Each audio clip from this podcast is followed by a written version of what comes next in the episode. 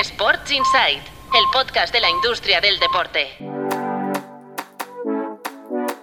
Buenos días, soy Patricia López, directora de Tu Playbook Media y hoy te traigo los titulares de la industria deportiva con los que arrancamos este miércoles 6 de septiembre. Vamos con ello.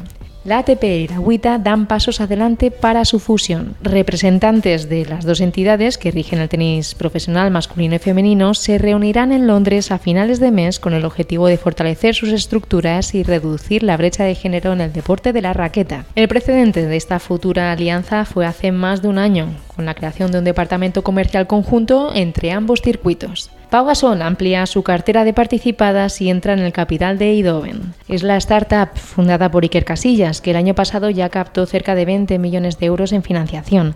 La empresa, especializada en la aplicación de inteligencia artificial en cardiología, ha dado entrada en el capital a Gasol 16 Ventures, que es el vehículo de inversión del exjugador.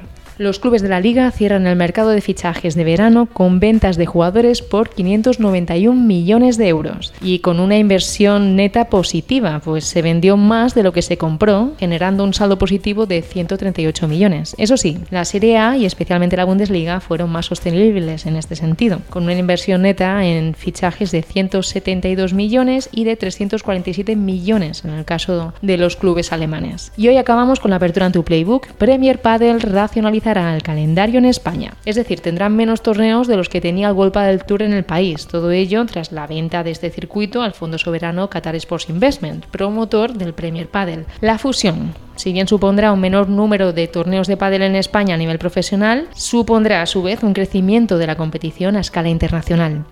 Y hasta aquí el Breaking News de hoy, 6 de septiembre. Mañana volveremos con más novedades en tu Playbook y el viernes tienes cita con Sports Insight, un podcast en el que abordaremos en profundidad las principales noticias de la semana en la industria del deporte. Sports Insight, el podcast de la industria del deporte.